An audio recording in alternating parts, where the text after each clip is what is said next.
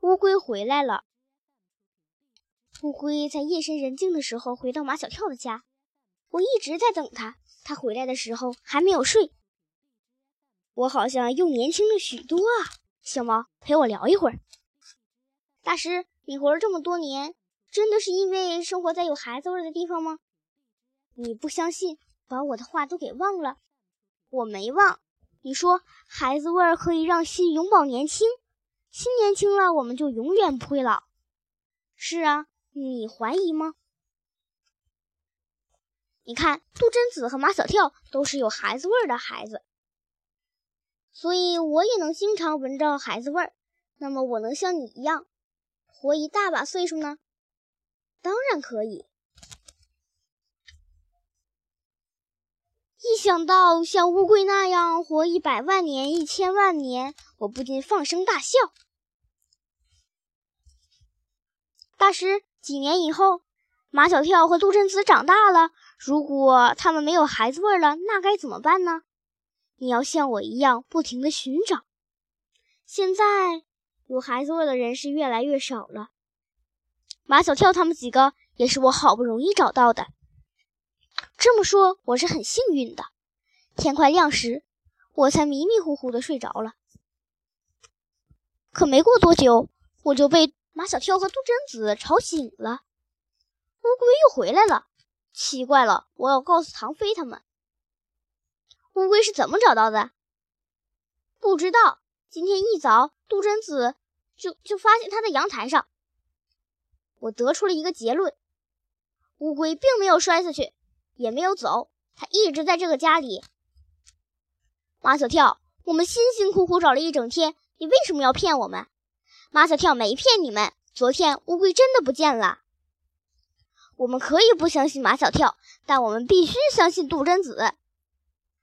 唐飞的话激怒了马小跳，为什么只能相信他，不能相信我？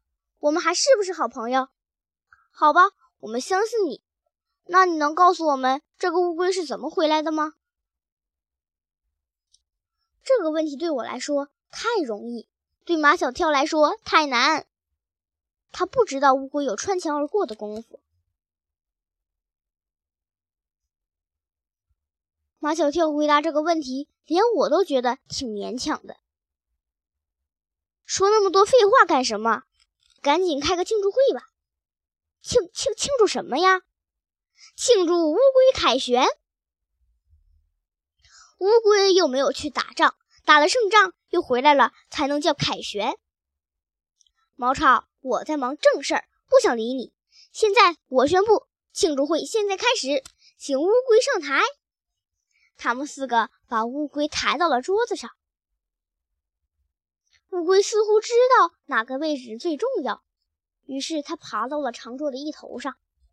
小猫。你也上来！我跳上餐桌，蹲在乌龟的边上。现在动物和人都到齐了。马小跳，把高脚杯拿来，把最好的饮料拿来。马小跳拿出一大瓶矿泉水。你怎么能这样？唐飞不喜欢矿泉水。这么值得庆祝的事情，用矿泉水当饮料，一点也不隆重。你不是说饮料吗？矿泉水是最好的饮料。庆祝会上的饮料应该带一点喜庆的颜色，比如红色。杜真子的眼睛瞪得大大的。唐飞，你想喝红酒？谁说红酒才是红的？鲜榨西瓜汁是不是红的？马小跳说：“我家没有西瓜。”那番茄汁是不是红的？你家总不至于有番茄都没有吧？杜生子说：“有番茄，我和乌龟都喜欢吃番茄。”于是唐飞宣布：“这是一个动物和人都皆大欢喜的庆祝会，我们就用番茄汁来庆祝吧。”马小跳的妈妈喜欢喝鲜榨的水果汁、蔬菜汁，所以他们家有一台全功能的榨汁机。杜真子把几个男孩子指挥的团团转，一会儿让他们洗番茄，一会儿还要剥番茄的皮，要剥的一点皮儿都不剩。除了马小跳，其他几个男孩子很乐意听他的指挥，特别是唐飞。杜真子很快做好了番茄汁，他把番茄汁倒在每个人的高高高脚杯里，倒进我和乌龟面前的盘子里。番茄汁的颜色好看极了，是那种鲜红。为乌龟干杯！乌龟把头抬起来，朝美人点点头。乌龟朝我点头了。动物也会说话吗？当然会说话，只不过他们的话我们听不懂。猫有猫语，狗有狗语，乌龟有乌龟语嘛。我觉得动物界肯定有一种通用的语言。杜真子说，就像人类通用的英语一样。以前小猫和一只京巴狗在一起，现在跟乌龟在一起。如果它们之间语言不通，那多没意思呀！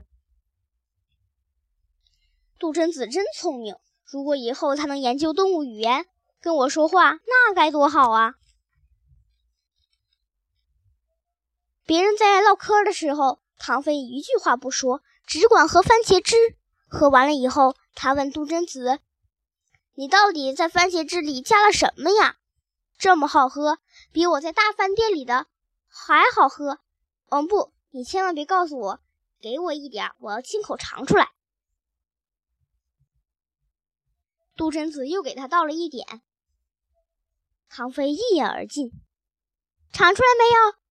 没有，再多给一点才尝才尝得出来。不用尝了，我告诉你吧。杜真子也识破了他的诡计，番茄汁里加了蜂蜜。电话铃响了，我们都以为是杜真子的妈妈。轮到杜真子去接了，姨妈，马小跳，是你妈妈。我来接。说他的爸爸妈妈明天就要回来了，那杜真子是不是要回家？我和乌龟是不是要回到秘密山洞了？我想念山洞了。乌龟说它也是。